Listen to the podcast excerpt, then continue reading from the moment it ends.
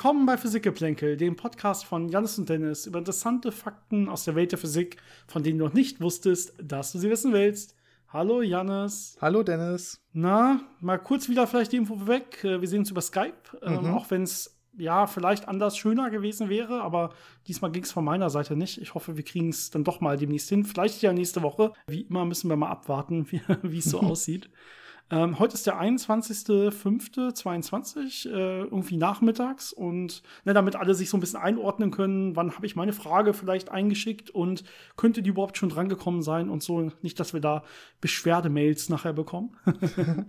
und ähm, ja, heute wollen wir ja gar nicht so ernst über Physik reden sondern wir haben ja mal wieder so eine Spezialfolge mitgebracht. Ähm, das hatten wir früher öfter mal, hat uns immer sehr viel Freude gemacht und den Kommentaren zu urteilen hat es auch den Hörern immer sehr viel Freude gemacht, wenn wir sowas mal zwischendrin eingeschoben haben. Und zwar so ein bisschen über Verschwörungstheorien herziehen, wenn man so will. Ja, natürlich Physik-Verschwörungstheorien, die, wo man dann auch so ein bisschen Hintergründe erklären kann und so. Aber hier heute soll es nicht um, um irgendwie harte physikalische Widerlegungen gehen, weil ich glaube, ähm, das ist jedem klar, dass sowas äh, im Prinzip Unsinn ist, sondern es ist so ein bisschen, was gibt es da draußen überhaupt und was hat man denn früher so geglaubt und was glauben manche Leute auch heute noch ähm, immer ja, ganz lustiger Einblick. Ich meine, die meisten Sachen kann man ja auch gar nicht widerlegen, weil das so entweder so weit weg von irgendwas Realem ist oder einfach so schwammig ist, dass man da gar keinen Ansatzpunkt hat, dass man sagen kann, hier, da ist genau das verletzt, sondern meistens ist es wirklich einfach so, okay, das macht einfach keinen Sinn. Da muss man jetzt nicht weiter ins Detail gehen. Ja, genau konkrete Aussagen kann man dann eventuell mal widerlegen, aber ich glaube, da können wir noch mal nachher ein bisschen drauf eingehen, auch, dass es eben genau der Sinn und das Ziel von solchen Formulierungen von Verschwörungstheorien teilweise ist, so ein bisschen schwammig zu bleiben, dass man sich so rauswinden kann aus Argumenten, dass man eben nicht äh, fix, äh, fixe Vorhersagen macht, die dann überprüft werden können und dann auch falsifiziert werden können. Das wäre zu einfach. Ja, das, das geht ja so nicht. Aber ich würde sagen, bevor wir in diese Welt der Verschwörungstheorien starten, können wir noch ein paar Hörerfragen machen, die sich hier mit richtiger Physik beschäftigen, wo man vielleicht auch noch ein bisschen was mitnimmt und noch ein bisschen was lernt. Da haben uns ein paar spannende erreicht. Ich glaube, es ist auch nicht zu viel heute und eine geht sogar über Verschwörungstheorien, wenn ich das richtig gesehen habe. Ich versuche die mal so wieder als Übergang zum Ende hinzuziehen. Mal gucken, ob es diesmal gelingt. Mal schauen. Gut, ich fange mal an na gut, wie immer vorweg vielleicht, äh, wenn ihr uns auch Fragen schicken wollt ne, oder Anmerkungen, Themenvorschläge, alles sehr, sehr gerne gesehen. Dann entweder über unsere Social Media Kanäle bei Instagram und Facebook, da findet ihr uns schon Physikgeplänkel, oder über unsere E-Mail-Adresse physikgeplänkel at gmail.com, Physikgeplänkel zusammengeschrieben, Geplänkel mit AE. Die ganzen Adressen findet ihr auch nochmal in den Shownotes zum Podcast auf jeden Fall. Und äh, so hat das zum Beispiel Ronny gemacht über Instagram. Und ähm, er hat uns ein paar Sachen geschrieben und ich glaube, eine Frage davon äh, passt äh, gut, dass wir die heute beantworten oder heute mal kurz drüber reden.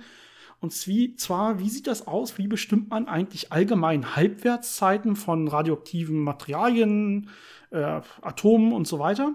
Und wie sieht das dann aus, wenn die Halbwertszeiten zu groß werden? werden? Also wenn man sehr langlebige äh, Sachen hat, die irgendwie Halbwertszeit von mehreren Millionen Jahren oder so haben, da kann ich ja nicht mehr so lange warten. Wie kann man denn dann irgendwann die Halbwertszeiten bestimmen? Ja, das ist äh, ein bisschen unpraktisch, wenn man dann warten würde, bis die Hälfte vom Material zerfallen ist und dann nach ein paar Millionen Jahren sagt, okay, oh, die Uhr ist stehen geblieben, ich habe keine Messung gemacht.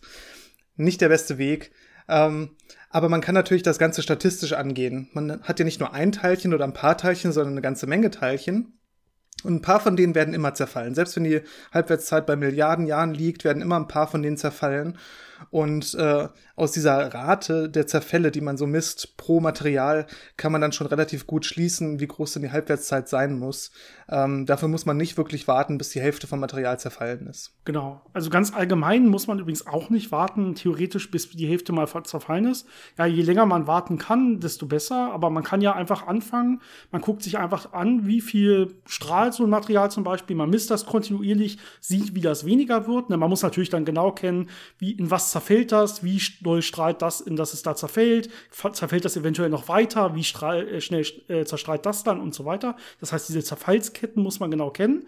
Aber dann kann man einfach so ein bisschen quasi dieser Kette messen, gucken, wie sich diese Strahlung mit der Zeit verhält und da dann einfach solche, solche Plots äh, machen, solche, solche Linien reinfitten, wenn man so will, und einfach daraus die Halbwertszeit berechnen, auch ohne dass man wirklich eine volle Halbwertszeit wartet. Das geht schon.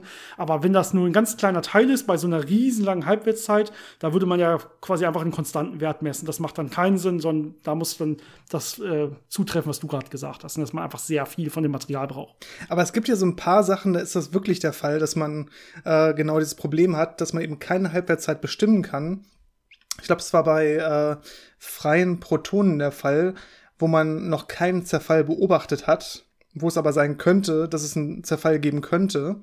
Und dann kann man eben nur sagen, ich habe ein oberes Limit, also es muss irgendwie im Bereich von, je nachdem wie viel man beobachtet hat, dem Zeitalter vom Universum sein oder noch länger, ähm, dass wenn es eine Halbwertszeit gibt, dass die eben dementsprechend groß ist. Also man kann auch aus einer Nichtbeobachtung von Zerfällen äh, so ein bisschen Limits äh, bekommen, was die Halbwertszeiten sein könnten, aber natürlich keine genaue Messung kriegen. Ja, es ist so ein bisschen zu sagen am, am Ende, man kann nie sagen, etwas ist 100% stabil, aber man kann sagen, auf, auf, auf jeden Fall ist es stabiler als so und so oder, ne, also so solche Grenzen kann man machen. So, solange ich hingucke, ist jetzt hier noch nichts zerfallen. Also muss es schon mal stabiler sein als so und so. Das gilt natürlich nicht bei allen Teilchen, sondern da muss man natürlich wieder Gesetz der großen Zahlen und so, Statistik, muss man genug Teilchen beobachtet haben, damit der Fehlerbalken klein genug wird, aber dann kann man solche Aussagen auf jeden Fall treffen. Genau, dann wechsle ich mal rüber in unsere E-Mails ähm, und da hat uns der Benny geschrieben und äh, da geht es nicht direkt um Physik, da hatten wir so eine ähnliche Frage beim letzten Mal schon, wie, wo es darum ging, lohnt sich eigentlich ein Mathestudium anzufangen? Und äh, Benny schreibt uns, er studiert zurzeit Nanotechnologie an der Leibniz-Uni Hannover. Da haben wir ja auch mal studiert. Deswegen dachte er sich, vielleicht haben wir da so ein bisschen mehr konkreteren Einblick. Und er sagt, irgendwie gefällt ihm das nicht mehr so richtig und er interessiert sich eigentlich auch nur für diesen Physikanteil und ob das Sinn macht, vielleicht jetzt noch mal zu wechseln auf Physik, auch wenn er in der Oberstufe eigentlich gar kein Physik hatte und ihm dementsprechend so ein paar Grundlagen fehlen. Also macht das Sinn oder sollte er das lieber lassen und das jetzt so durchziehen? Also ich würde auf jeden Fall immer bei sowas antworten, wenn dir das gerade nicht mehr so viel Spaß macht und du lieber das andere willst, wechsel. Weil du bist ja noch in der Ausbildung quasi im Studium und du planst ja das, was du da jetzt machst im Studium, vielleicht nicht dein ganzes Leben, aber doch für eine sehr lange Zeit zu machen. Sonst lohnt es sich ja jetzt gar nicht erst zu studieren und da diese Arbeit reinzustecken. Und dann schon während dieser Ausbildungszeit zu wissen, dass du das eigentlich gar nicht richtig willst, macht, finde ich, überhaupt keinen Sinn. Also lieber wechseln, ein bisschen Arbeit reinstecken. Ist klar, es wird nicht leicht ähm, aber ich denke, es ist auf jeden Fall machbar. Ich würde nur wieder auch bei Null anfangen. Also ich würde jetzt nicht versuchen, mir irgendwelche äh, Kurse, die du in Nanotechnologie schon mal gehört hast, anrechnen zu lassen oder so, sondern ich würde sagen, starte ganz normal neu im ersten Semester mit einem Physikstudium, steck die Arbeit äh, rein, die man reinstecken muss und dann wird das auch klappen, wenn du interessiert bist. Das ist immer das Wichtigste. Ja, ich glaube, da kann ich mich äh, einigermaßen gut anschließen. Ähm, ich meine, wenn man mit Nanotechnologie angefangen hat, da hat man ja schon so ein bisschen Grundlagen, so ein bisschen Mathematikverständnis, hoffentlich, so ein bisschen Physikverständnis. Und das sollte eigentlich ausreichen, dass man dann, äh, wenn man Interesse daran hat, äh, dass man da ganz gut durch so ein Physikstudium auch durchkommen kann. Also das ist ja nicht, nicht äh, sehr weit weg, wenn man jetzt sagen wir, keine Ahnung, äh, mit irgendwas völlig anderem angefangen hätte und dann den Wechsel machen würde, sondern da ist ja schon, die Richtung passt ja schon. Also sollte das eigentlich relativ gut gehen. Ja, ich habe während meines Physikstudiums auch Vorlesungen der Nanotechnologie gehört. Also so rum kann man das auf jeden Fall auch machen, wenn man sich dann doch noch für ein, zwei Teile der Nanotechnologie, gerade äh, im Master oder so bei der Spezialisierung interessiert, ist das auf jeden Fall kein Problem. Äh, ist ja sehr nah beieinander an der Stelle. Äh, gerade wenn man so Experimentalphysik dann macht. Gut, ähm, die nächste Frage hat uns dann vom Max per E-Mail erreicht. Auch vielen Dank dafür. Und der hat gerade das Buch Das Zeitalter der Unschärfe von Tobias Hürte gelesen, sagt er. Und ähm, offensichtlich ist es, äh, resultiert daraus eine Frage, die er an uns hat. Und zwar, wenn wir uns einen Physiker oder eine Physikerin aus der Vergangenheit heraussuchen könnten und die treffen könnten, um ihnen Fragen zu stellen oder mit denen vielleicht irgendwie unsere Ex Experimente, zum Beispiel deinen aktuellen Versuchsaufbau oder so zu besprechen, äh, mal mit denen durchs Institut zu laufen und so weiter.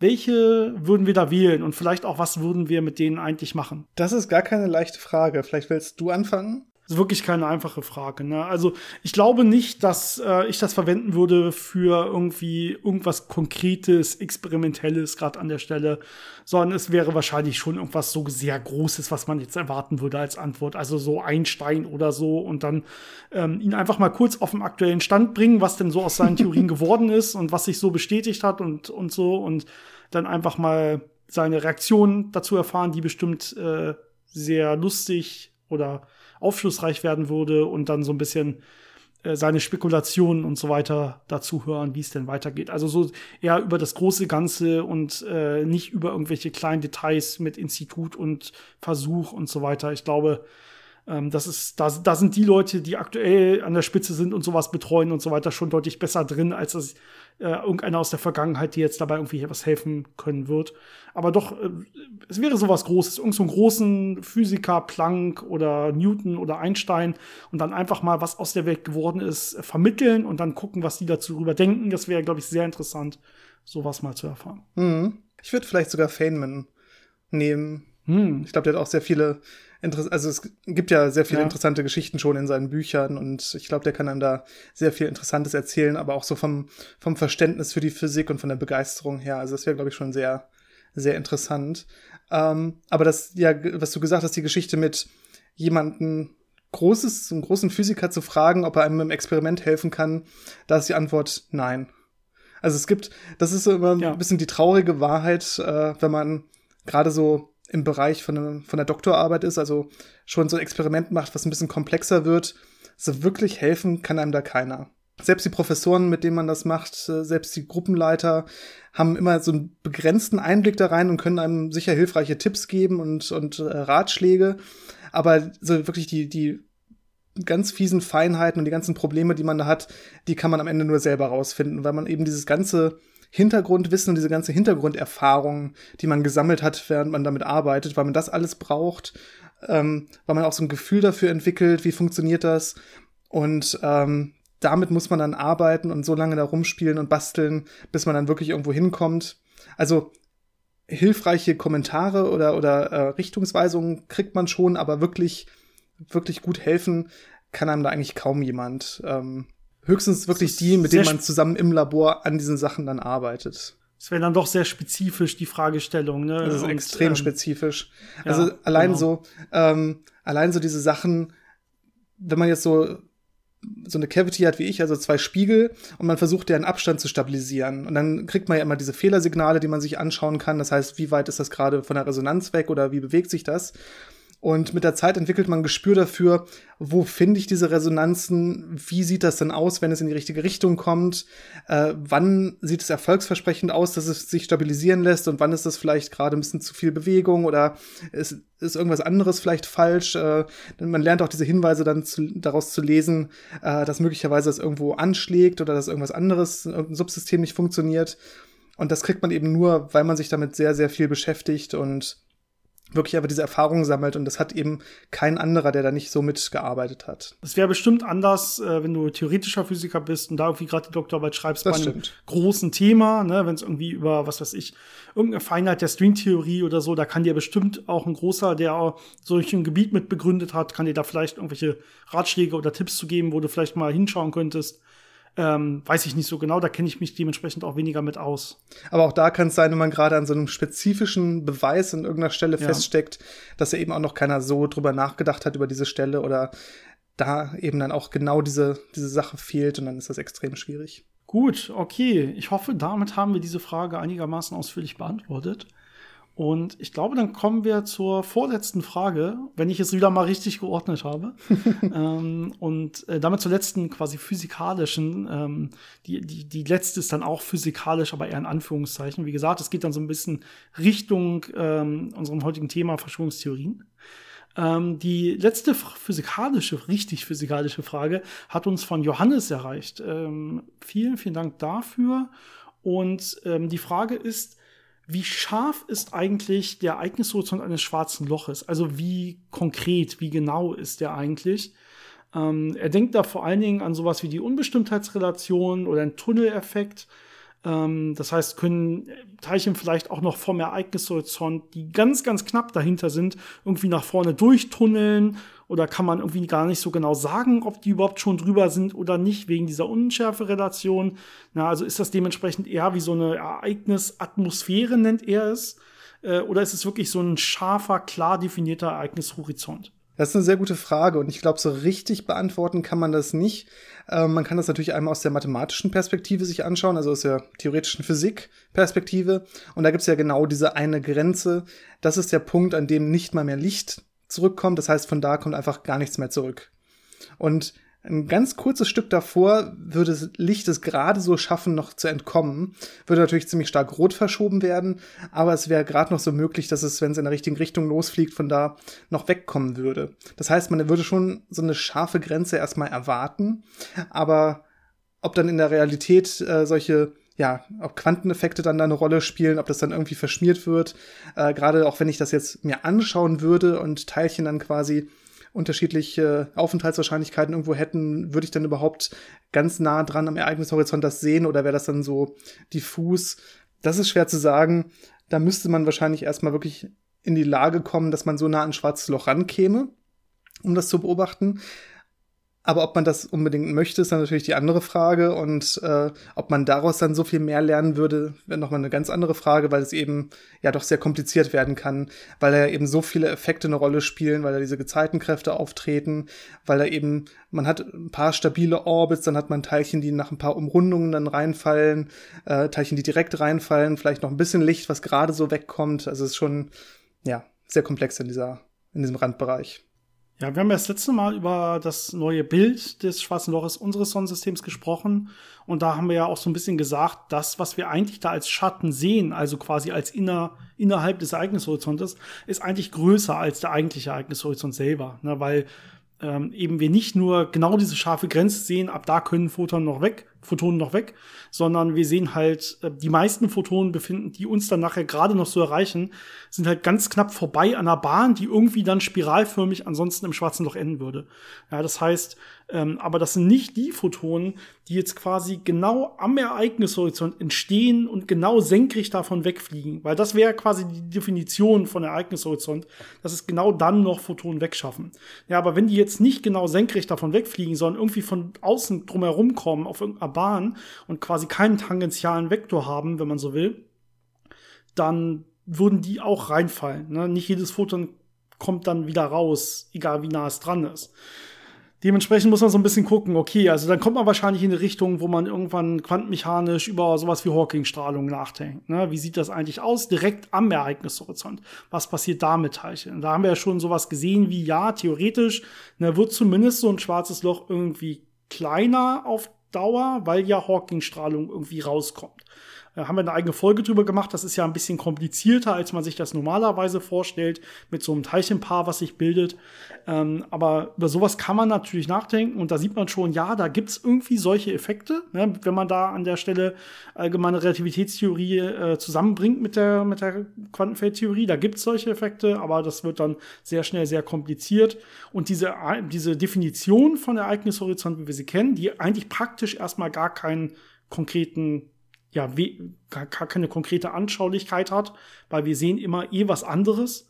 Ähm, ja, diese, diese Definition von Ereignishorizont, die ist erstmal scharf, die ist klar definiert.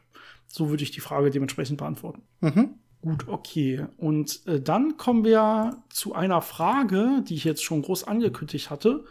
Ähm, und zwar von Markus. Und er ist sich nicht ganz sicher, ob das, was er da in einem Artikel gelesen hat, ob das was wirklich real physikalisches sein kann oder ob das vielleicht so ein bisschen was pseudowissenschaftliches ist, äh, was es dann doch irgendwie letztendlich ein bisschen Betrug, Scam oder wie auch immer sein könnte. Äh, das in, in einer vermutlich pseudowissenschaftlichen Zeitschrift hat er was gelesen und zwar ein, da wird ein kleiner kalte Fusionsreaktor für unter anderem Privatpersonen beworben. Und zwar, wer das mal nachlesen will, der heißt ICAT SK Lab. Äh, E-C-A-T und dann S-K-L-E-P. Und der soll, und wir haben uns das natürlich ein bisschen angeschaut, um da mal äh, kurz drüber zu lachen, ja, kann ich direkt mal vorwegnehmen, soll äh, ein Watt quasi Aufnahme haben, braucht er, und dann hat er eine 100 Watt Ausgangsleistung. Also der soll da richtig gut Energie erzeugen, letztendlich auch Strom erzeugen, wenn man so will. Und ähm, ja, Erfinder ist wohl Andrea Rossi. Und wenn man da so reinguckt, wie das Ganze funktionieren soll, ist das in der Tat, ähm, ja, da wird mit sehr, sehr vielen Wörtern um sich geworfen, kann ich schon mal vorwegnehmen. Aber da spielt kalte Fusion eine Rolle, da spielt der Casimir-Effekt eine Rolle, da spielt Vakuumpolarisation eine Rolle, da spielen ganz, ganz viele wilde Sachen eine Rolle, ähm, die alle physikalisch so wirklich an der Grenze der aktuellen Forschung sind und da wird dann vielleicht hier und da mal mit rumgespielt. Und dieser Kasten, jetzt kommt ähm, ja das, das, das Großereignis für Physiker eigentlich. Dieser Kasten ist knapp äh, 10 Zentimeter im Ausmaß, also so 10 mal 10 mal 10 Zentimeter oder sogar ein bisschen kleiner als das. Das heißt, man hat wirklich so einen kleinen Kasten, den man in die Hand nehmen kann. Und da kommen irgendwie durch Magie 100 Watt Ausgangsleistung raus. Und den soll man auch zusammenschalten können. Also du kannst einfach zwei Millionen von den Dingern kaufen und hast ein eigenes kleines Kraftwerk, wenn du so willst. Mit einer riesen Ausbeute. Und ja, da kann man sich schon denken, wenn man sowas liest, äh, dass das sehr wahrscheinlich so nicht funktionieren wird. Na, die Frage ist jetzt, wo ist genau der Scam? Was passiert da genau? Ähm, das können wir so an der Stelle natürlich nicht beantworten. Wir können vielleicht trotzdem gleich ein bisschen noch auf den Text eingehen und was da so geschrieben wird. Aber von den ganzen Stichwörtern, die du jetzt genannt hast, äh, ist das Bingo-Kärtchen schon voll. Also es sind diese ganzen typischen Anzeichen von, äh, ja, von solchen, sagen wir mal, problematischen pseudowissenschaftlichen Geschichten. Ähm, sowohl ja. was die Versprechen angeht, als auch die Aufmachung, als auch die ganzen Begrifflichkeiten, die da äh, zusammengeschmissen werden. Das ist immer, ja, das ist immer sehr ähnlich ja, ne, was man da jetzt wirklich kriegt, ob da wirklich irgendwas in der Richtung drin ist, also ob es wirklich so weit geht, dass da irgendwie eine kleine ähm, Vakuumkathode drin ist, die da irgendwie ein Plasma erzeugt oder so. Ich wage es fast zu bezweifeln, aber das wird zumindest irgendwie verkauft. Weiß was ich, vielleicht ist das einfach nur ein, ein guter Akku. Das Ding hält dann irgendwie relativ lange und ist dann irgendwann leer.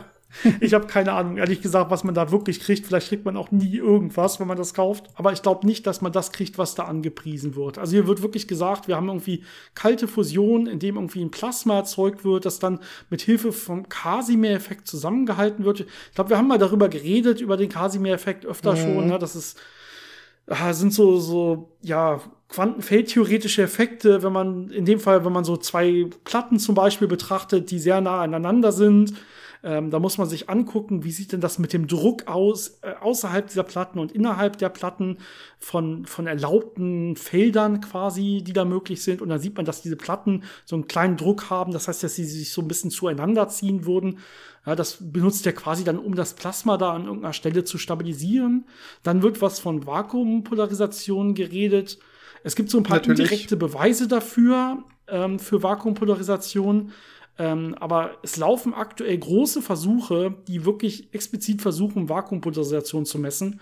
Und das ist noch nicht so richtig durchgeführt worden. Also, wenn da selbst große, äh, 100 Meter lange Aufbauten und so weiter ähm, noch versuchen, das überhaupt nachzuweisen, dass das dann schon im angewandten Bereich auf für einen, für einen Endnutzer mit 10 Zentimeter Ausmaß verfügbar ist, ist quasi ausgeschlossen. Das kann man einfach mal so sagen. Ja, wusstest du, dass mein äh, Handy mit einem Quantencomputer läuft?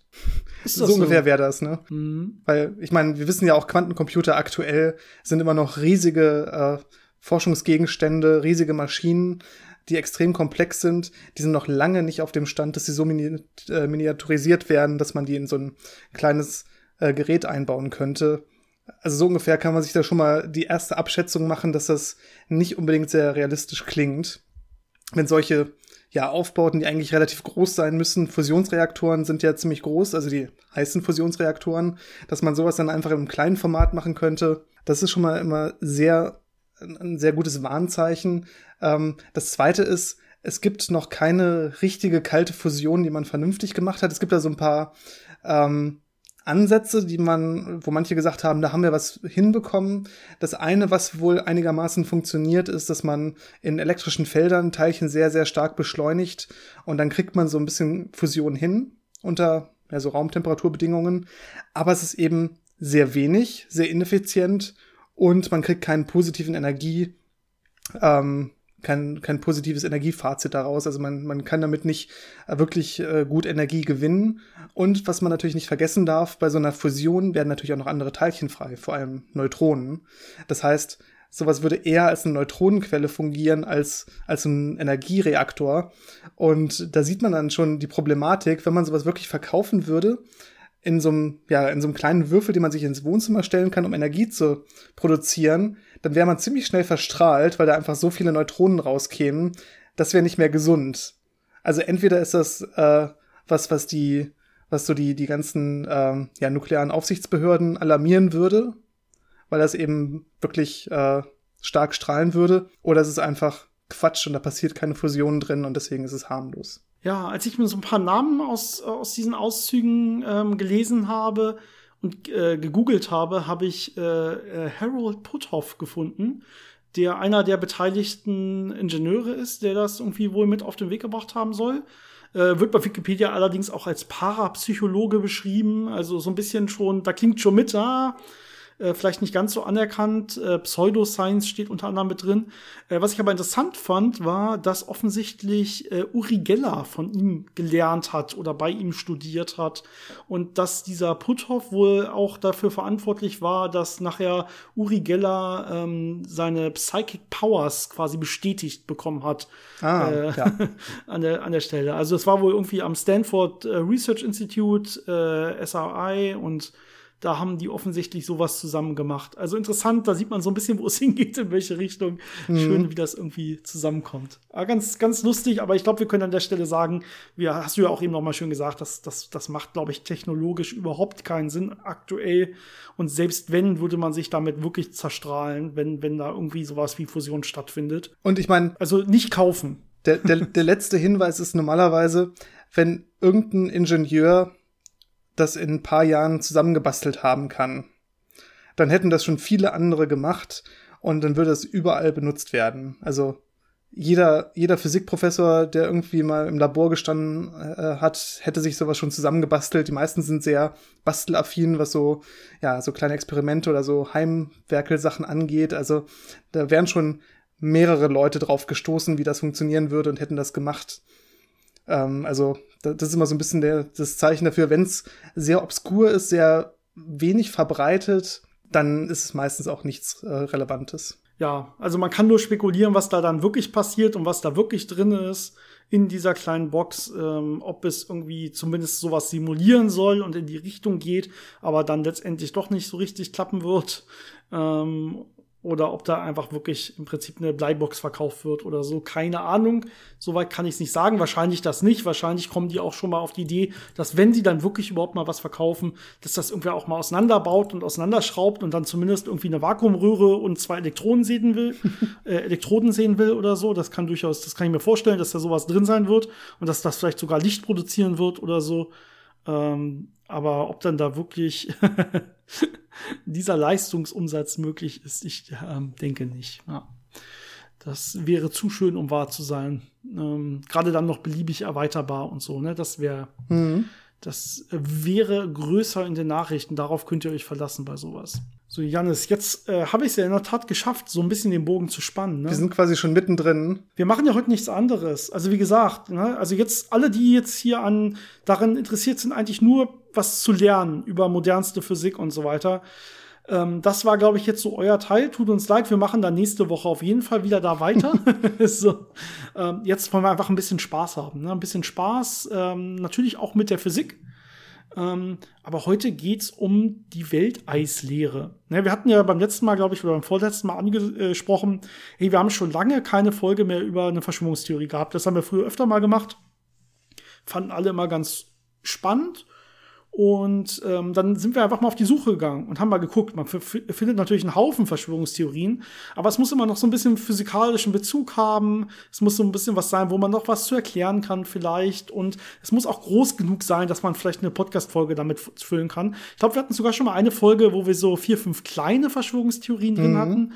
Ähm, aber diesmal haben wir, glaube ich, was gefunden, was theoretisch zumindest groß genug ist, Zumindest wenn man es weit genug denkt. Und vor allem, es sollte vielleicht auch ein paar Anhänger haben, weil es gibt äh, unzählige Einzelleute, die sich irgendwas zusammengesponnen haben und das gerne auch mal im Internet präsentieren, gerne auch mal irgendwie auf Vorträgen präsentieren, aber was einfach nur diese Person glaubt und alle anderen schütteln einfach den Kopf und ignorieren das. Aber es gibt so ein paar, die finden dann wirklich so eine gewisse Anhängerschaft und, und können Leute überzeugen. Und das sind, glaube ich, die, sagen wir mal, relevanteren und interessanteren, äh, wo man vielleicht auch ein bisschen drüber diskutieren sollte, um eben vielleicht auch anderen Leuten zu sagen, passt auf, nicht da zu sehr sich reinstürzen, sonst, äh, ich meine, es gibt manche, die das natürlich wirklich äh, vertreten und denken, dass das wahr wäre, aber das geht auch sehr schnell in so einen Bereich, wo Leute sowas einfach verbreiten, um dann eben auch irgendwie damit Geld zu verdienen, um, um Leuten das Geld quasi aus der Tasche zu quatschen. Also da muss man immer so ein bisschen aufpassen, deswegen ist es, glaube ich, auch ganz gut, wenn man da so ein bisschen drüber aufklärt. Genau, also vielleicht um was geht es heute? Heute geht es um die Welteislehre. Ja, da steckt schon irgendwas mit Eis drin. Das heißt, irgendwie geht es ein bisschen mehr um Eis, äh, als es normalerweise bei der Beschreibung der Welt und des Universums um Eis gehen sollte. Also irgendwie ist das, und das kann man sich vielleicht so ein bisschen, äh, so ein bisschen aus der, aus der alten Mythologie herleiten, ein bisschen mehr um das Spiel zwischen Eis und Feuer. Also hier hat man immer so die beiden Gegensätze, Eis und Feuer. Das kommt mir irgendwie bekannt darauf, vor. Ja, Sind genau. bei Game darauf of Thrones? aufbauend, ja, genau, zum Beispiel. Darauf aufbauend ist quasi das Universum entstanden, die Milchstraße entstanden, die Erde entstanden und aus diesem Wechselspiel besteht alles und läuft auch alles so mehr oder weniger ab. Ja, das ist so diese Welteislehre, die hat natürlich auch konkrete ja, Punkte, die sie anspricht, ne? Und da können wir gleich so ein bisschen vielleicht äh, näher drauf eingehen, auch auf die Geschichte. Aber das ist so ein bisschen das, womit das Ganze spielt. Und das ist gar nicht jetzt an der Stelle, also in der heutigen Zeit hat es gar nicht so, würde ich sagen, die meisten Anhänger, sondern das ist eher so eine Ursprungstheorie, aus der sich heutzutage viele andere so ein bisschen weiterentwickelt haben, obwohl natürlich auch die Welteislehre äh, ja, Welteislehre heißt es wirklich, genau, auch heute noch ihre Anhänger hat, wie du gerade gesagt hast. Ne? Und es gibt, glaube ich, auch irgendwie ein Institut für Welteislehre oder sowas, das sich selber so äh, genannt hat, dementsprechend. Ähm, aber ich glaube, dass da auch viele andere, zum Beispiel die Flacherdler und so, so ein bisschen so Inspiration draus gezogen haben und viele dieser Argumentationsketten und so quasi übernommen haben und integriert haben. Also es ist so eine Art Anfangs- ähm, so eine Art Anfangsverschwörungstheorie, die so, so ich würde sagen, so knapp nach dem Ersten Weltkrieg aufkam. Ähm, und dann so, ja, knapp nach dem Zweiten Weltkrieg erstmal wieder so ein bisschen gegen Null gerutscht ist und dann so ein bisschen auf diesem, ja, fast esoterischen Niveau hindömpelt, wo sie dann auch heute noch ist. Das ist so ein bisschen die Zusammenfassung vielleicht. Ja, das kennt man ja auch von diesen anderen äh, Sachen, die, also das Universum beschäftigt ja viele und dann gibt's eben auch viele Ideen, wie das Universum denn funktionieren könnte. Dann gibt's ja diese, äh, dieses elektrische Universum, das alles einfach nur elektrische Felder und Magnetfelder sind. Und das ja, ist so ein Haben wir eine Folge drüber übrigens, ne? Plasmaverse heißt es, glaube ich, oder Plasmaversum. Haben wir eine schöne Folge drüber gemacht. das haben wir schon besprochen. Genau, und das ist halt jetzt so ein bisschen, Welteislehre ist noch ein bisschen älter, noch ein bisschen rudimentärer. Das war damals ein Ingenieur, der das äh, sich ausgedacht hat, oder besser gesagt, dem das klar geworden ist eines Tages. Äh, das ist ja immer so ein bisschen dieses äh, Motiv, dass da dieser Geistesblitz kommt und dann plötzlich versteht er das Universum. Und ähm, ich weiß nicht genau, wie es anfing. Da gibt es so ein bisschen unterschiedliche Meinungen dazu, unterschiedliche Quellen. Aber einer der Ausgangspunkte war wohl, dass er sich den Mond angeschaut hat. Hans Hörbiger war das übrigens. Genau. Hans Hörbiger, 1860 bis 1931. Na, und sieht man schon ungefähr die Zeit, wo das dann angefangen hat. Ähm, ja, das ist so der Ausgangspunkt der Ingenieur an der Stelle. Genau, und, und er hat sich halt den Mond angeschaut und bemerkt, der Mond ist ja relativ hell. Also der, der reflektiert ja relativ viel Licht. Was reflektiert denn viel Licht? Eis. Also muss der Mond aus Eis sein oder wenigstens eine Eisschicht haben, ist ja klar. Ne? Eindeutig. Und ja. äh, damit muss man eigentlich auch nicht mehr weiter gucken, weil man hat ja jetzt diesen Schluss gezogen und der macht ja irgendwie Sinn auf irgendeine Art und Weise und deswegen äh, muss man da nicht anfangen, da drüber nachzudenken oder Experimente zu machen, um das zu überprüfen oder so. Da gibt's auch so die Aussage, äh, wenn man ihm nicht glaubt, dann kann man sich ja gleich zum Feind machen, äh, wenn man das jetzt hinterfragen möchte weil es dann natürlich Leute gab, die die Strahlungstemperatur vom Mond gemessen haben und äh, gemessen haben, das ist ein bisschen wärmer als da, wo es wirklich gefroren wäre. Das äh, Ne, auf der Oberfläche kann man schon mal am Tag über 100 Grad haben. Da wäre jetzt Wasser nicht mehr eisförmig. Aber das kann man einfach ignorieren. Mhm. Da gibt es sicher irgendwelche Umstände, die das erklären könnten. Auf jeden Fall war das so ein bisschen der Ausgangspunkt, dass irgendwie alles ja aus Eis bestehen muss, außer natürlich die Sonne, die ist ja so eher Feuer. Und da, damit hat man schon die Zutaten für die Kosmologie. Alles ist entweder Eis oder Feuer. Und Feuer ist auch immer mit Metall so ein bisschen. Ne? Flüssiges Metall ist mhm. ja quasi wie Feuer. Und äh, irgendwie muss man sich jetzt daraus dann alles zusammenbasteln, wie, wie das Universum entstanden ist, wie unser Sonnensystem entstanden ist. Aber das Interessante ist auch, dass das dann äh, wirklich noch weitergeht und selbst Wetterphänomene dadurch erklärt werden. Na klar. Okay, fangen fang wir gleich mal vorne an. Wie ist denn überhaupt alles entstanden? Ne? Wir kennen ja normalerweise den Urknall. Ne? In dem Fall war das so eine Art Urexplosion, wenn man so will. Ja, es gab wohl mal eine riesige Sonne, einen riesigen Stern mit millionenfacher Masse unserer Sonne. Mhm. Und der soll laut Hörbiger im Sternbild Taube gewesen sein. Ja, wo auch immer das ist. Ich bin jetzt gerade nicht so sicher.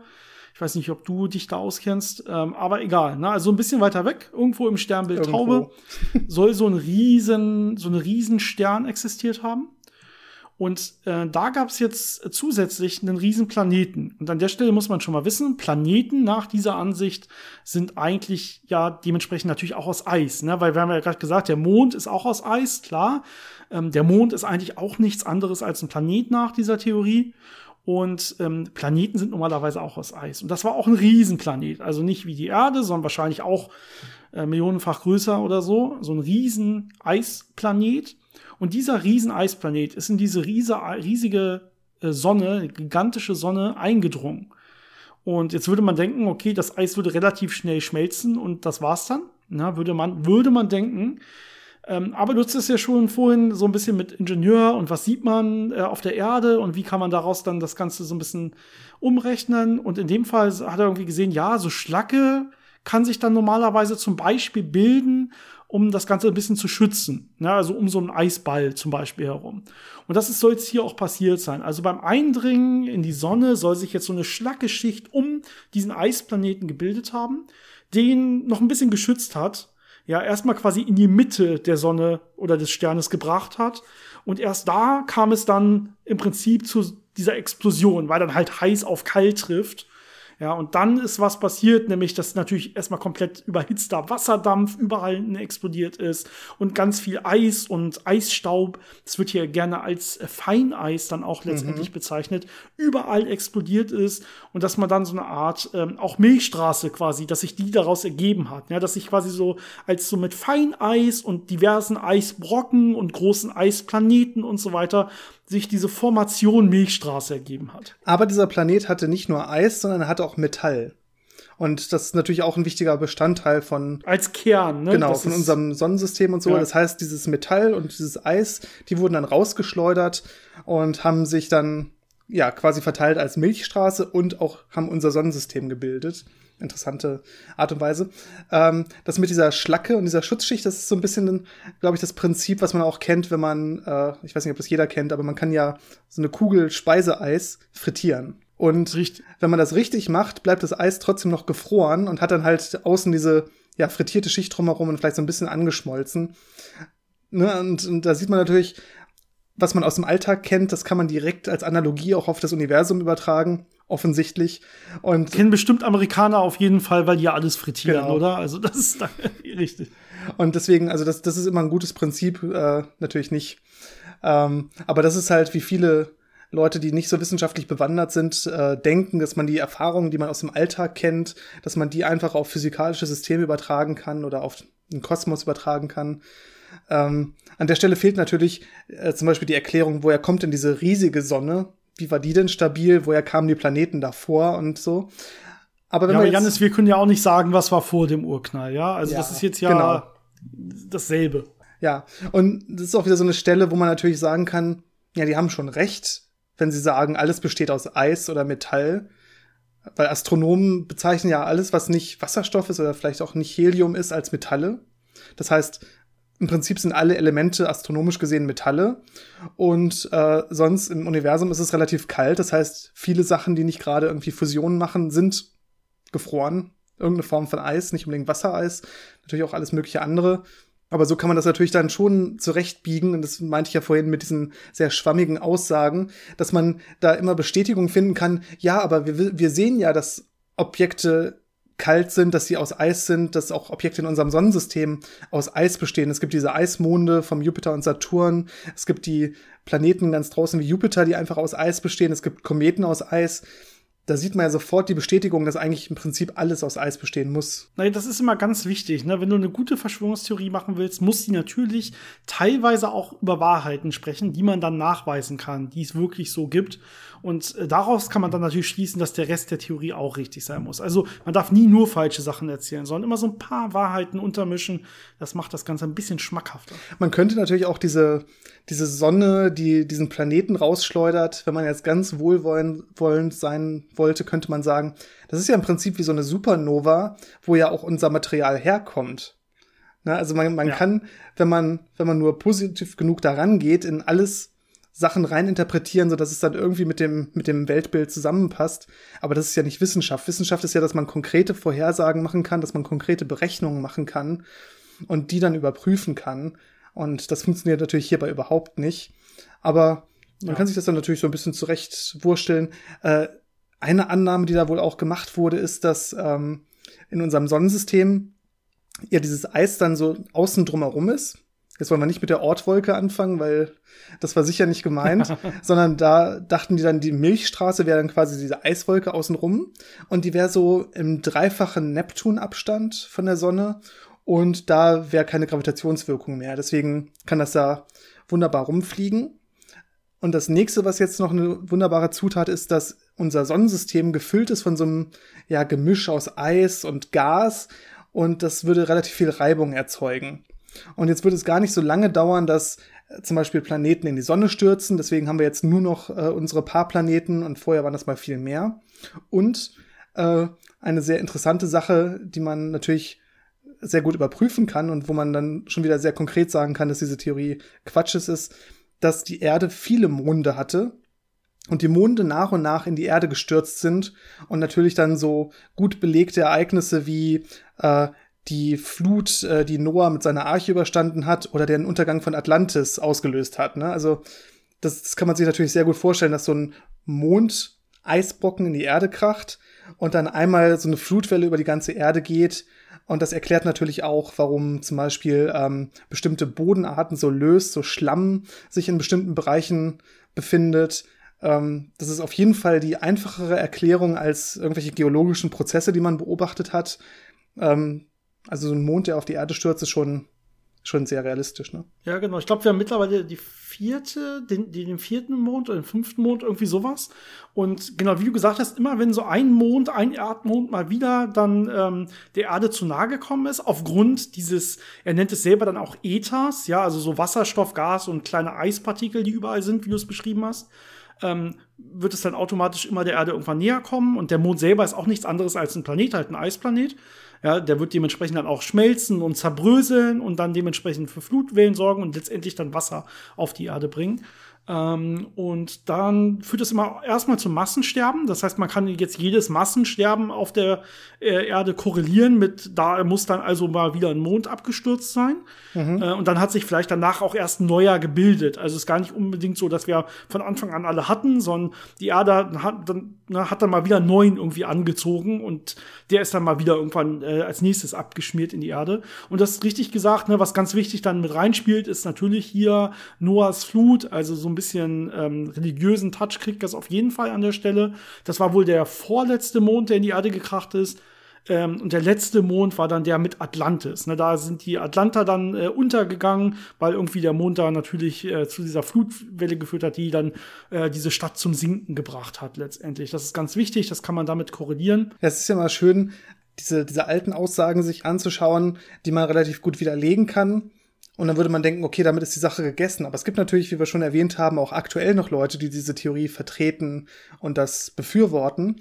Und die nutzen eben dann häufig wissenschaftliche Erkenntnisse oder ich will nicht sagen quasi wissenschaftliche Erkenntnisse, aber so ähm, erfundene wissenschaftliche Erkenntnisse, um das zu bestätigen. Ja. Äh, wunderschön fand ich zum Beispiel die Aussage, dass äh, die Wissenschaft ja gezeigt hat, dass der aktuelle Mond auch auf die Erde stürzt in naher oder mittlerer Zukunft, weil er ja näher an die Erde rankommt. Aber wir als Wissenschaftler wissen, oder wir, die, die Paper lesen können, wissen, dass der Mond sich langsam von der Erde entfernt, was ziemlich genau ja. vermessen und getrackt wird. Unter anderem mit dem äh, Lunar Laser Ranging, äh, wo man ja diesen Laserstrahl auf den Mond schießt, äh, dann auf dem Retroreflektor zurückreflektiert und dann äh, die Laufzeit von den Photonen ähm, ziemlich genau bestimmen kann und damit ziemlich genau den Abstand messen kann. Und der Mond, mhm. ich glaube, es sind ein paar Millimeter pro Jahr oder so, also es ist äh, ganz mhm. gut messbar. Ähm, ist jetzt nicht dramatisch, dass er in ein paar Wochen wegfliegt, aber ähm, also die Richtung ist halt schon die andere als die in diesem Modell angegebene. Von daher sieht man da schon, dass das ja ziemlicher Unsinn ist, aber es hält Leute natürlich nicht davon ab zu sagen, ja, aber es, also die Wissenschaft, die, die unterstützt das schon. Und auch die Tatsache, dass man äh, anscheinend herausgefunden hat, dass ähm, ab und zu nicht nur ja, kosmischer Staub in die Erdatmosphäre eindringt, sondern auch Eisbröckchen von irgendwoher äh, auf die Erde prasseln, was ja normale Begebenheit ist in so einem Sonnensystem, wo alles ein bisschen vor sich hin bröselt und durch die Gegend fliegt. Aber das ist natürlich dann auch wieder eine direkte Bestätigung von dieser Theorie. Ja, man kann sich überhaupt mal die Frage stellen, warum ist denn jetzt die Erde mal wieder eine Ausnahme? Das kennt man vielleicht schon von der flachen Erde. Irgendwie alle Planeten, die man beobachtet, sind rund, aber die Erde selber soll flach sein. Das ist irgendwie komisch. Ähm, da gibt es dann diverse ähm, Begründungen dafür, je nachdem, welchen Flacherdler man fragt. Es gibt ja wie immer keine so richtig konsistente Theorie dazu. Ähm, hier kann man jetzt auch die Frage stellen, warum sind denn alles Eisplaneten mit so einem Metallkern, außer die Erde offensichtlich? Die Erde hat ja flüssiges Wasser. Ne? Und da kann man jetzt natürlich sagen, okay, nach dieser, nach dieser Idee, nach dieser Theorie sind wohl alle äußeren Planeten sind halt Eisplaneten. Na, und alle inneren Planeten, also die der Sonne der nah sind, sind halt Metallplaneten. Metall wäre dann wieder so ein bisschen äh, Feuer, Sonne und so weiter. Und die Erde ist halt jetzt hier dieser einz einzige Planet, der genau diesen Abstand dazwischen hat. Also die Erde befindet sich hier genau zwischen Feuer und Eis quasi im Gleichgewicht. Dann kann man sich direkt fragen, ha, hatte ich der Mond so ungefähr im Durchschnitt denselben Abstand zur Sonne wie die Erde? Müsste der sich nicht auch im Gleichgewicht befinden und flüssiges Wasser haben an der Stelle? Und dann wird gesagt, ja, aber die Erde hat ja noch eine schützende Atmosphäre, deswegen kann da Wasser flüssig sein. Die fehlt dem Mond und deswegen ist der Mond aus Eis. Ne? Und jetzt wird gesagt, bei den inneren Planeten, also Merkur, Venus, die haben zwar auch, äh, die sind eigentlich aus Metall, aber die haben obendrauf auch noch eine dünne Eisschicht zumindest, ne, damit die auch wieder gut reflektieren und mhm. so. Das ist schon noch wichtig. Ja, auch da sieht man wieder, dass so, so einige Bausteine aus der realen Physik quasi benutzt werden, so dass die Erde einen speziellen Abstand hat und deswegen flüssiges Wasser da ist, plus die Atmosphäre, das stimmt natürlich schon. Aber dann wird es natürlich wieder mhm. auf Sachen angewandt, wo es dann nicht mehr funktioniert und dann, ja, kriegt man solche Konstrukte raus. Ähm, was auch noch interessant ist, ist natürlich, ähm, was ich eben erwähnt hatte, diese Eisbröckchen, die so auf die Erde treffen, die sind anscheinend auch dafür verantwortlich, dass wir Hagel haben.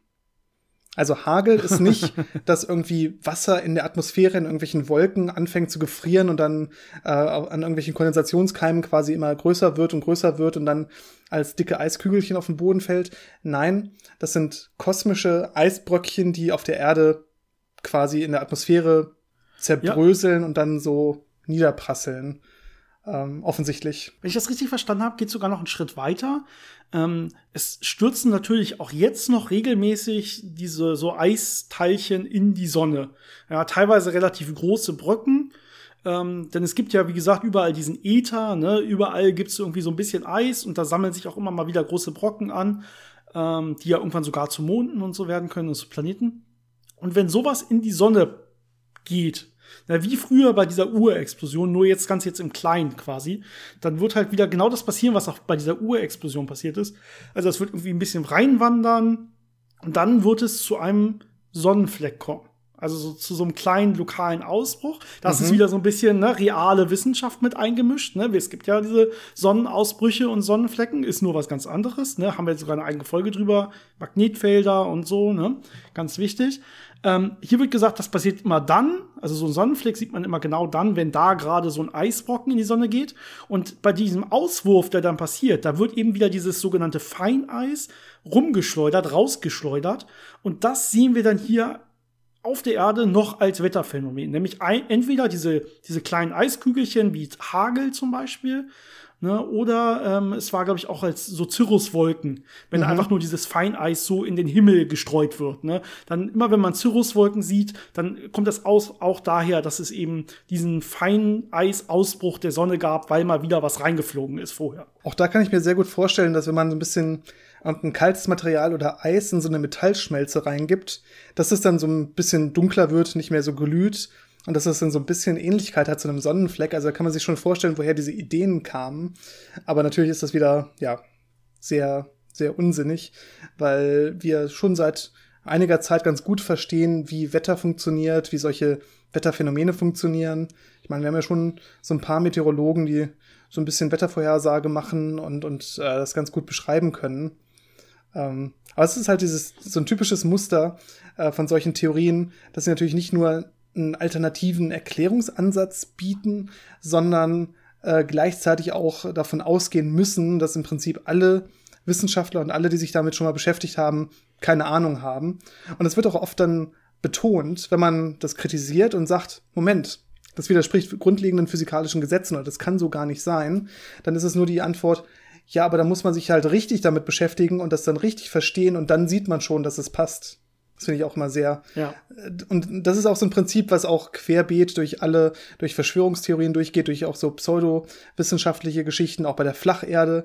Es ist immer so, dass wenn da einer sagt, das ist Quatsch, das widerspricht grundlegenden Gesetzen, dann ist es die Antwort nur, nee, nee, das verstehst du noch nicht richtig oder du bist zu indoktriniert durch die Schulbildung oder äh, ne, wenn man das richtig versteht, dann würde das passen. Genau, und das ist immer das anfänglich angesprochene Problem, dass diese Theorien selber nicht genau genug sind, nicht spezifisch genug sind, so dass man sie wirklich mit einem gut gemachten Experiment auch widerlegen könnte. Also, dass man, es gibt nicht diese eine Glaubensrichtung, sondern wir können da vielleicht noch ein bisschen darüber reden. Also, es hat sich ja dann so ein bisschen entwickelt. Ne? Es ging halt eben aus von diesem einen Ingenieur, ähm, äh, namens, was war das, Hörbiger.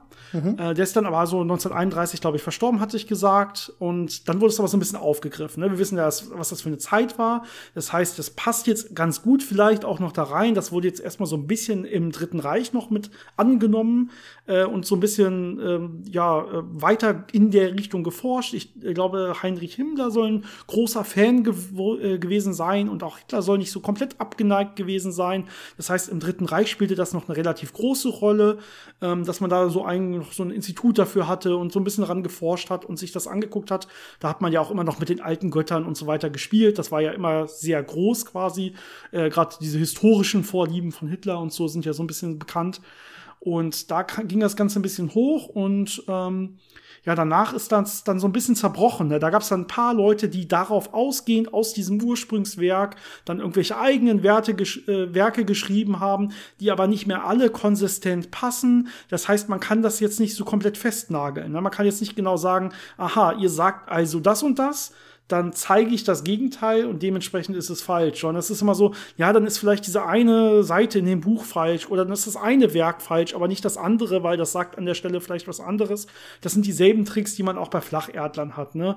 Äh, manche beschreiben da, äh, dass die flache Erde eine Kuppel hat, wo die Sterne ranprojiziert sind. Manche schreiben, dass die Sterne auch flach sind, aber viel näher dran. Manche schreiben, dass die Sterne durchaus Kugeln sind und sich um die Scheibe bewegen, ähm, dass wir die einzige Sch und so weiter. Ne? Es gibt wieder verschiedene verschiedene flache Erde-Theorien und hier ist es so ähnlich. Das hat sich dann nach diesem Ursprungswerk relativ stark in so kleine Unterkategorien zerbröselt, wo dann immer so ein bisschen was rausgepickt wird, aber nie alles. Und man kann das nicht so richtig festnageln, um da wirklich gegen zu argumentieren. Und was natürlich immer so ein bisschen fast schon herrlich ist, wenn man sich sowas dann anguckt und dann so ein bisschen die Quellen anguckt und guckt, worüber diese Quellen, die darüber reden, noch so reden. Äh, man findet immer oh, wieder ja. die, die gleichen Themen, man findet immer wieder diese gleiche Mischung aus äh, alternativen äh, Medizingeschichten, äh, gerade auch so Sachen wie 5G sind immer sehr beliebt, ne? also Mobilfunk, ähm, super Thema. Ähm, was war noch? Alternative Energien. Ne, da wären wir wieder bei kalter Fusion oder freie Energie ja. oder sowas. Das sind ja immer diese gleichen Muster. Äh, man kann da wunderbar in so esoterische Bereiche eintauchen. Also es hängt immer alles sehr stark zusammen und wenn man in einem Bereich anscheinend aktiv ist, dann muss man auf jeden Fall auch in alle anderen von diesen Bereichen reingehen. Ja, das bringt es ja immer so mit sich, ne? Wenn man dann wirklich, also es gibt da bestimmt auch ein paar Leute, die da einfach Geld mit verdienen wollen mhm. und gar nicht so richtig an ihre eigenen Sachen glauben, die sie so verbreiten. Ne? Aber wenn man dann doch so ein bisschen gefangen ist in so einer Verschwörungstheorie, und es ist nicht nur so eine Randverschwörungstheorie, die vielleicht sogar noch richtig sein könnte, wo man es nicht so richtig weiß, ne? Sondern es ist wirklich sowas Abstruses wie das, was wir heute besprechen, oder die flache Erde oder so, ne? Äh, oder was weiß ich, Nazis leben auf der Rückseite des Mondes, ne? Also irgendwas so komplett Abstruses. Ja, ähm, wenn man da erstmal hingedriftet ist, dann ist man, glaube ich, relativ anfällig dafür, auch äh, direkt dann in diese Welt reingezogen zu werden und auch alles andere noch mitzuglauben. Also dann zweifelt man auf jeden Fall erstmal die Mondlandung auch an. Ne? Das ist schon mal ganz wichtig. Wichtiger Einstieg. Und äh, dann hast du direkt, genau, was du gesagt hast, 5G und ähm, dann bist du wahrscheinlich hast du direkt mal Tesla wieder im Ohr. Tesla wird ja immer so ein bisschen missbraucht, ja. ne? Äh, und dann Stichwort hast du schon genannt, freie Energie, was da alles kommt und so. Das spielt dann alles direkt mit rein. Das heißt, man wird irgendwie so reingezogen in diese Welt und dann wird es auch immer schwerer, da wieder rauszukommen, weil man so Argumenten verschlossen ist. Ne? Du kannst da nicht gegen an argumentieren. Ja, ist ja klar, wenn man anfängt, wenn man, wenn man diesen Einstieg gefunden hat, indem man sich ja quasi äh, völlig von einmal von Logik löst und auch von experimenteller Verifikation von oder oder Falsifikation und von von Statistik und so, dann dann ist natürlich alles möglich, dann kann man ja machen, was man möchte. Ne? Das ist ja, das ist ja bei solchen medizinischen Sachen immer diese ähm, Geschichte, ist etwas wirksam oder nicht.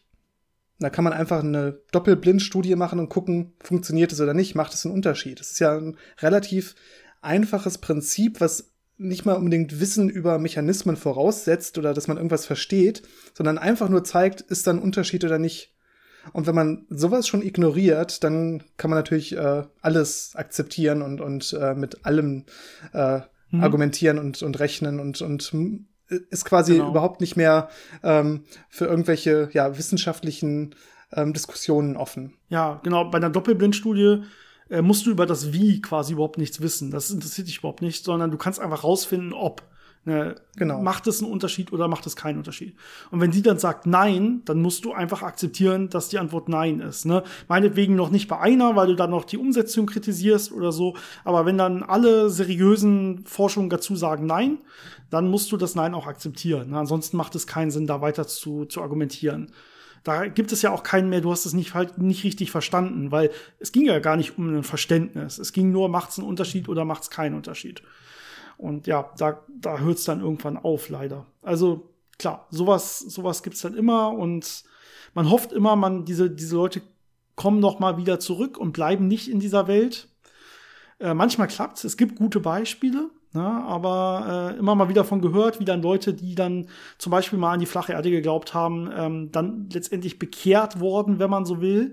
Also irgendwann wieder mal Argumenten geglaubt haben, vielleicht äh, clever genug waren, sich selbst zu hinterfragen und einfach mal selbst zu checken, ob das überhaupt Sinn ergibt, was sie da von sich geben und dann doch wieder zu klarem Verstand gekommen sind. Aber das ist immer, das erfordert, glaube ich, schon relativ viel, weil man ja zugeben muss, dass man dann jahrelang sich selber quasi auch betrogen und angelogen hat.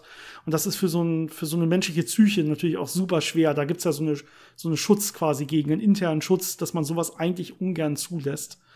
Deswegen immer sehr, ja, von sich aus direkt ähm, versuchen, alles, was man glaubt und was man sagt, direkt zu reflektieren, zu hinterfragen, ähm, weil am Anfang kommt man dann noch schnell raus. Ne? Am Anfang kann man, gerade da steckt ja die Größe drin, sagt man ja auch, sich zu irren. Ne? Zu sagen, okay, sorry, das, was ich da letzte Woche gesagt habe, war falsch, jetzt habe ich es richtig gelernt. Ne? Aber wenn man dann irgendwann sagen muss, das, woran ich die letzten zehn Jahre geglaubt habe und gepredigt habe, das ist falsch, dann, das wird schon richtig hart werden. Also immer möglichst dieses, ähm, ja, glaubt daran, dass ihr euch auch selber immer wieder irren werdet. Ich irre mich auch dauernd. Janis Ständig. wird sich bestimmt auch immer wieder und äh, reflektiert euch immer selbst, fragt, äh, hinterfragt auch euch immer selbst wieder. Das ist das Wichtigste. Vielleicht so ein schönes, so ein schönes Schlusswort am Ende. Äh, aber Janis, ich glaube, das wird nicht unsere letzte Verschwörungstheorie bleib, äh, bleiben. Wir gehen da weiter rein. Da gibt's noch Wir ganz, haben da weiter viel. Spaß dran. Ja, und da gibt's noch viel, genau. Selbst, selbst so physikalische Sachen, so Energien und Strahlungen und Quantensachen, da kann man natürlich noch viel drüber machen. Das wird ja auch immer Stimmt. sehr gerne missbraucht für sowas. Aber dieses sich irren können, das ist, äh, das ist wirklich wichtig, dass man das akzeptiert, dass, dass es normal ist, sich zu irren. Ich meine, ich glaube, ähm, häufig wird das so, so äh, vermittelt oder so getan, als ob man in der Lage sein könnte, dass man sich nie irrt oder dass man immer recht hat oder dass man gut genug sein könnte und dann würde man sich nicht irren. Aber das ist äh, völliger Quatsch. Ähm, das ist immer ganz schön, so aus meiner Erfahrung, die Physiker, die ich so kennengelernt habe und auch die Physikprofessoren und so, das ist einfach so gang und gäbe. Man geht ins Labor, man macht was falsch, man macht was kaputt, äh, Sachen funktionieren sich, man irrt sich. Ähm, Professoren, wenn die was erzählen, vertun sich, irren sich mal, sagen, oh, da war ich falsch, letzte Woche habe ich euch äh, Unsinn erzählt, äh, heute korrigieren wir das mal. Also das ist so, gehört so ein bisschen zur Attitüde dazu, dass man damit äh, locker umgeht und das äh, ganz normal äh, dazugehört, dass man sich irrt, was natürlich in in anderen Systemen oder in anderen Bereichen nicht unbedingt so der Fall ist. Da ist es dann problematisch, wenn man sich geirrt hat oder äh, ja, hat große Konsequenzen.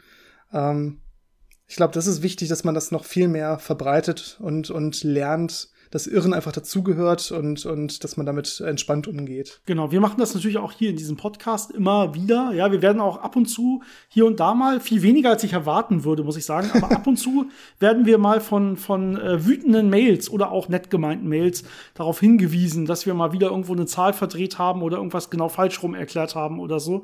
Das kommt natürlich vor, vor allen Dingen, weil wir natürlich hier auch nicht jetzt irgendwie ähm, zwei Wochen Vorbereitungen in jede Folge äh, stecken und dann ein Skript abarbeiten, sondern wir wir sprechen ja hier komplett frei. Wir haben kein Skript, äh, wir haben normalerweise nicht mal Stichwörter, ganz selten mal bei längeren Themen, aber meistens haben wir nicht mal Stichwörter. Heute zum Beispiel überhaupt nicht. Wir reden einfach wir gucken uns vorher was vielleicht mal ein bisschen zu an, vielleicht auch nicht, je nachdem, wie viel Zeit wir haben. Und dann reden wir einfach das, was wir meinen, darüber zu wissen. Das ist ja die Idee von so einem Physikgeplänkel. Deswegen heißt es ja auch so. Mhm. Wir machen hier, das hier soll kein Paper sein und keine wissenschaftliche Arbeit und so, sondern wir versuchen einfach so ein bisschen unser aktuelles Wissen weiterzugeben, was bestimmt Lücken und Fehler hat. Und äh, wenn wir uns da mal irren, äh, weisen wir auch gerne darauf hin, zumindest wenn es groß genug war, dass es, dass wir denken, dass es auch Sinn macht. Es kann mal sein, dass irgendwo ein Zahlendreher war in der alten Folge. Da sagen wir dann in der nächsten Folge nicht, dass da letzte Folge ein Zahlendreher war meistens, weil das hört dann eh keiner mehr oder kann keiner mehr nachvollziehen, was denn da irgendwann mal früher war. Ähm, wir sind ja hier keine Zeitschrift, wo, wo man dann irgendwie noch so, ein, so, ein, so eine solche Meldung quasi äh, wieder wieder rausgeben muss. Das, das würde, glaube ich, keinen Sinn, Sinn ergeben. Die Leute hören unsere Folgen ja teilweise eh wirr durcheinander und so. Dementsprechend, aber bei größeren Sachen sagen wir das auf jeden Fall, ne, wenn es Sinn ergibt. Ähm, aber ja, bisher, wie gesagt, ich bin eigentlich ganz zufrieden, zumindest was äh, so die Kritik äh, angeht, die uns erreicht, kam das relativ äh, wenig vor bisher. Äh, manchmal ja auch bei Bereichen, wo wir uns doch beide relativ wenig auskannten vorher und dann einfach mal einen ganzen Podcast dazu raushauen, da überrascht es mich dann schon mal. so. Ja. Aber gut, okay. Also, wir irren uns auf jeden Fall auch und äh, bleiben dann aber nicht, nicht stur in diesem, aber man darf dann eben nicht stur in diesem Irrglauben drin bleiben und sich da irgendwie weiter reinlügen, wenn man so will, nur damit man Recht behält, sondern gibt es dann einfach offen zu. Das ist das Wichtigste. Äh, wir bleiben dabei, auch bei Verschwörungstheorien, aber nächstes Mal wird auf jeden Fall erstmal wieder normale, in Anführungszeichen, Physik kommen. Äh, wir wissen, glaube ich, noch nicht genau was, aber da werden wir uns was ausdenken. Vielleicht kommt auch mal wieder eine Mathe-Geplänkel-Folge. Ich glaube, oh, ja. die stand auch noch auf unserer Liste. Da sind wir noch nicht durch mit dem Millennium-Problem. Nee, da gibt's noch ein paar. Da gibt's leider noch ein paar, genau. Müssen wir uns noch mal wieder einarbeiten. Machen wir aber gerne für euch. Ich wünsche euch wie immer noch eine schöne sonnige Woche, nicht zu heiß. Ähm, und wir sehen uns dann oder hören uns dann beim nächsten Mal wieder. Macht's gut, ciao. Bis zum nächsten Mal.